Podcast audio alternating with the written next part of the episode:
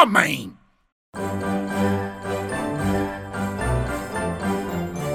Ho, ho, ho! Bem-vindo a mais um episódio do podcast Faz Homem de Luís Coelho. O podcast especialmente criado para te lembrar que homem que é homem não tem medo de ir ao médico nem de fazer o exame da próstata. Em Inglaterra, 4 em cada 10 casos de cancro da próstata são detectados através de um simples exame de toque retal de rotina ou de urgência. E se não queres que se torne numa urgência, o melhor é torná-lo numa rotina. E por falar em exames médicos, hoje estamos em direto do jantar do Natal dos hospitais, diretamente da ala dos exames da próstata. São dezenas de pessoas que estão de pé, até porque depois do exame à próstata ninguém se quer sentar. Mas como em todos os jantares de Natal, é só beber um copinho que isso passa, não é, Hiládio? Ora, escuta. Folguedo natalício. Em dezembro, nas empresas, acontece uma noite mágica. O cotidiano dá lugar ao épico. As gravatas saltam do colorinho e transformam-se em fitas ninja na cabeça. A taxa de alcoolemia deixa de ter um máximo permitido para passar a ter um mínimo aconselhado. E por uma noite apenas, todos parecem funcionários de um bar de alterne. As festividades natalícias das empresas são palco de lendas. Por uma noite apenas, o profissionalismo dá lugar à bandalheira. Há inclusive indivíduos que esperam por este momento todo o ano só para poderem embebedar-se e ganhar coragem para se atirarem à secretária Boa Zona. Em meia dúzia de horas, viajas à felicidade da luz, do à vontade para o à vontadinha, e colegas que nunca sequer se falaram no elevador parecem agora amigos de infância. O primeiro sinal de que se está num jantar da empresa é dado pelas malas e casacos empilhados a um canto. Um ritual imperativo para que, no final da noite, se possa jogar ao jogo de de quem é isto? Enquanto um bando de pessoas embriagadas tentam desesperadas encontrar o seu agasalho. A julgar pelos grunhidos emitidos nessa fase da festa, é uma cena em tudo semelhante a uma horda zombie à volta de um cadáver. Este casaco é de quem? E esta mala? Oh Jorge, acho que essa perna é minha. Nos dias que antecedem o evento, instalam-se os relatos nostálgicos das ocorrências da festa do ano anterior. Quem fez o quê? Quem se fez a quem? Quem é que foi o camisola amarela? A fasquia de cada ano é assim determinada pelos rumores do ano anterior. Aliás, já corre o boato de que, no ano passado, acabou tudo nu em casa do patrão a jogar ao bate-pé. E a partir daí, vale tudo. Existem vídeos de swing na internet menos porcalhões do que alguns jantares de Natal. É nestas ocasiões também que ficamos a saber todas as cuscovilhices da empresa. Depois do segundo gin tónico, já se pode apontar com o dedo para as pessoas e tudo. Descobrimos também que, afinal, alguns patrões, fora do escritório, são indivíduos que até, sim senhor, os mais ousados chegam mesmo a aventurar-se a dançar à frente dos subalternos. Curiosamente, é nessa altura que todos começam a apontar-lhes o dedo. No entanto, a grande aposta no jantar de Natal das empresas é sempre sobre quem vai ser o camisola amarela. Aquele indivíduo que bate todos os outros ao sprint dos copos de vinho e no contrarrelógio das cervejas. O indivíduo que se destaca pela sua capacidade de ser o primeiro a ficar total e completamente embriagado. E, não poucas vezes, é o tipo mais sossegado da empresa. Aquele que come sempre sozinho e que mal articula uma palavra numa reunião de trabalho.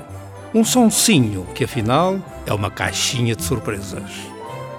O camisola amarela é sempre a personalidade mais fácil de identificar na festa. Se estiver na cerveja, é o gajo que já foi sete vezes à casa de banho entre as entradas e o prato principal.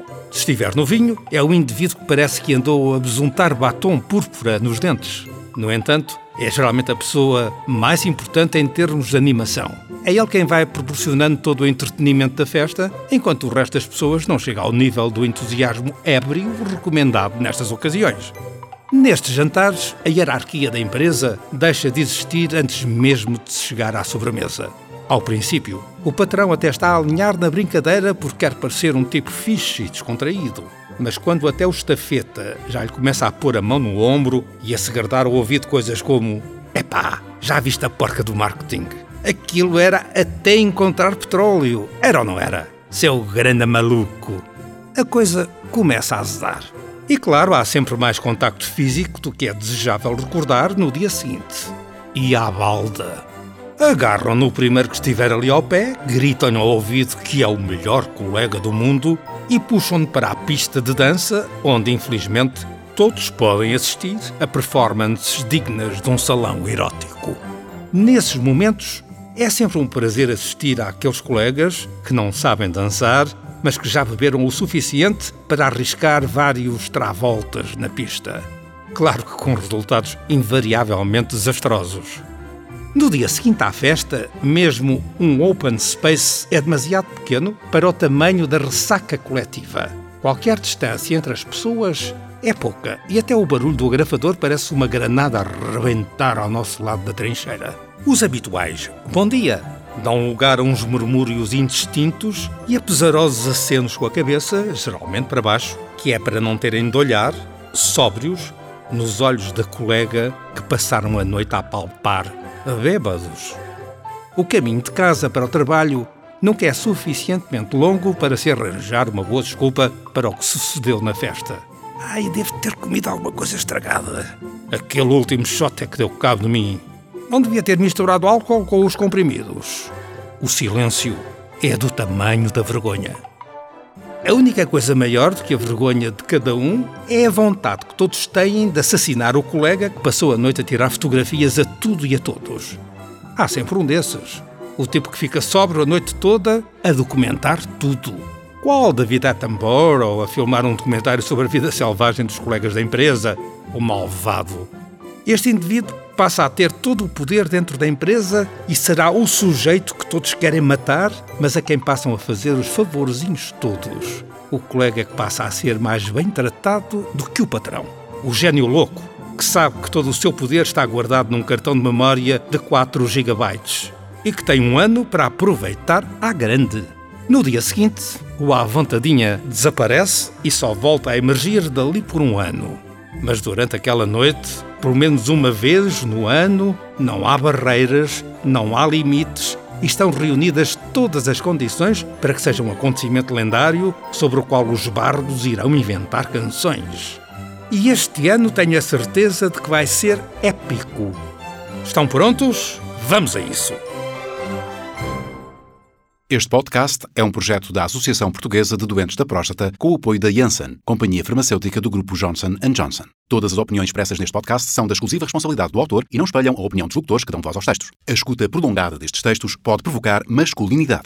Se és homem e tens mais de 40 anos, está na altura de ires fazer o exame da próstata. Em caso de dúvida, consulta o teu médico. Faz-te homem e faz o teste.